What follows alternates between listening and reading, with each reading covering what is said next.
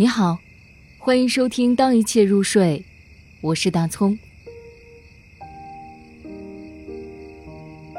关于人生之歌，李曼妮。某段时间，我总想诉说自己的故事；某段时间，一切都不能为我存留，哪怕一刻。昨天经历生离死别的人，今天在苏州河上唱着歌。那里刚刚开放了游船，曾经跳进里面的女人已经失踪很多年了。去年有人说要带我去世界上最遥远的地方，我问他那是哪里，他说墨西哥。现在他离我也很遥远，大部分时候我只能独自等待着，绝望的期许如回南天衣服上晒不干的水分。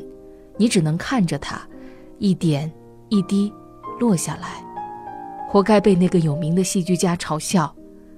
他如果明白了自己在等什么，也就不会像这样等下去。我不记得是谁写的，那些相见恨晚的人是否觉得之前的每分每秒都是在浪费时间？可我对世界的理解，已从一些事物不属于另一些事物，到一切事物。都不能彼此相熟，他们孤独，感到被摆布，始终通往失去，但执拗地走进生活里，而生活，永远比想象中更庸俗。